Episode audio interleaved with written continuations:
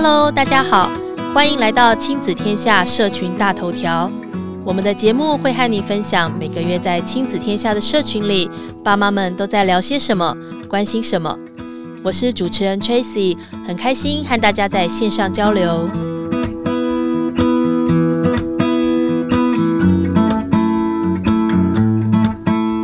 节目一开始，想先问问大家一个问题。听到孩子讲脏话的时候，你会怎么反应？或者是说，你觉得自己应该要怎么反应呢？不知道有没有人跟我一样，第一时间其实应该是呆住了，没有办法有什么思考的想法呢？其实这个话题最近在社群上引起了爸爸妈妈们的热烈讨论。以我们过去的经验，孩子讲脏话大概都是青春期之后才会有的。但是这几年开始，因为说话习惯的改变，还有资讯的普及，原本我们认为孩子可能在中学之后才会接触到的脏话，其实也已经成为国小爸妈们的讨论话题了。在一个提供小学生家长互相交流的脸书社团里面，最近就有好几篇的贴文在讨论关于孩子骂脏话这件事情。有篇贴文说，他家里读小二的孩子有天说话的时候，突然冒出了“去你的”。他问孩子是从哪边学的，孩子指着一本从图书馆借来的历史漫画书，让他感到非常的讶异。他不仅打电话到出版社表达不满，也在社团里面发文，希望提醒其他的家长。不过，那篇贴文底下的留言串却有着不同的意见。有些人认为，贴文里面所说的历史漫画本来就不是针对那个年纪的孩子所设计的，也有人说，去你的！似乎不大算是脏话的范围。同样的问题也发生在另一位老师身上，在他的课堂中，有两个小朋友产生冲突。明明他们都还是大班的孩子，却脱口说出了三个字的国骂。老师询问之后才知道，这些词汇都是孩子透过每天看 YouTube 自学来的。毕竟 YouTube 上面的内容千奇百怪，要是家长没有事先过滤，很容易就会让孩子吸收到不适合的内容。大家不知道记不记得，在上一集的社群大头条里，我们有分享到 YouTuber 其实有很多值得仿效的地方，但是当然也有很多需要家长适时帮助孩子厘清节目效果与真实状况的部分。在《解码青春期》这本书中，其实有提到。家长如果发现孩子学 YouTuber 讲脏话，其实可以和孩子还原现场，回头去看一下影片，他们是在什么情境下讲脏话，并且还可以和孩子讨论，你知道这个脏话是什么意思？这个说法到底好不好？什么时候会用到这种词汇？如果孩子是为了融入团体，有一些社交的需求，那么也必须要让孩子知道，说话其实有不同的情境。当对象是长辈的时候，并不适合讲脏话，借此来帮助孩子学习看场合说话。在脸书社团的讨论中，也有家长针对脏话的意思以及什么时候会用到这个词，提供了很不错的引导方式，大家可以参考看看哦。有位爸爸发文分享，某一次他让孩子针对不熟的国字多练习几遍，孩子不经意地说出了“靠”。这个时候，如果是我们，你会不会立刻有情绪想教训孩子？这位爸爸他的做法却是对孩子说：“你知道‘靠’这个字是什么意思吗？当你说靠右边走的时候，代表着是依靠的意思；而如果你说‘哇靠，终于买到 PS 五了’，这里的‘靠’代表是很开心的意思。所以这句话你其实可以直接说成‘好开心哦，我终于买到 PS 五了’。”那么，回到这位爸爸在贴文中描述的情境，当时他要孩子多练习不熟的国字，孩子对他说了“靠”。他先问孩子：“其实你想要表达的是什么呢？”孩子告诉他自己其实想表达的是“好烦”的意思，所以他就建议孩子下次其实可以直接用“我觉得很烦”来代替。这位爸爸示范的是，透过让孩子一边梳理自己的情绪，一边理解文字所代表的意思，并且让孩子知道，在表达情绪的时候，他可以有更多的词汇来做选择。以上就是当我们发现孩子在还不清楚脏话意涵就脱口而出的时候，我们可以参考的一些应对方式。接下来想要再跟你分享的是，在孩子迈入青少年时期。容易用飙骂脏话的方式表达不满，严重的甚至会放话说要离家出走。这时候又该怎么办？亲职教育专家杨丽蓉曾经针对青少年的情绪和行为写过一篇《孩子飙脏话怎么办》的文章，内容提到了青少年的问题可以从两个层次来剖析，一个是他们的外显行为，另外一个则是内在的情绪和动机。飙脏话、离家出走，的确是让爸妈十分头痛的行为问题。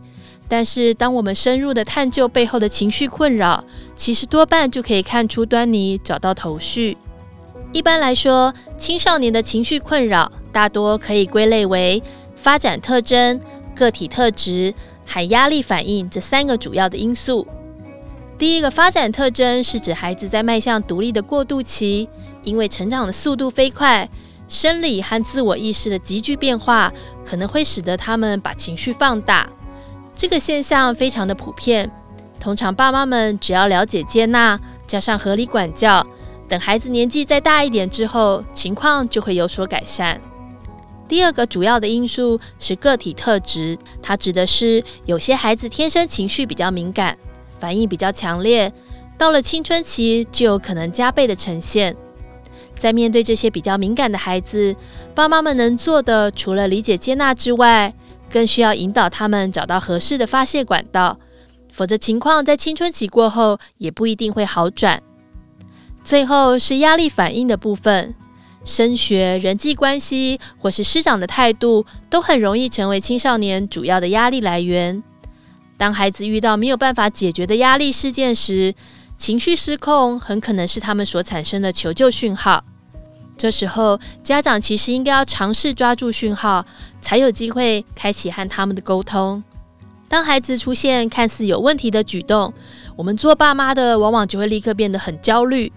其实这一点看在专家眼中是很能被理解的，因为现代社会变化得太快速了，我们每一天都被时间追着跑，也因为家庭结构的变化，许多爸妈们是缺少后援的。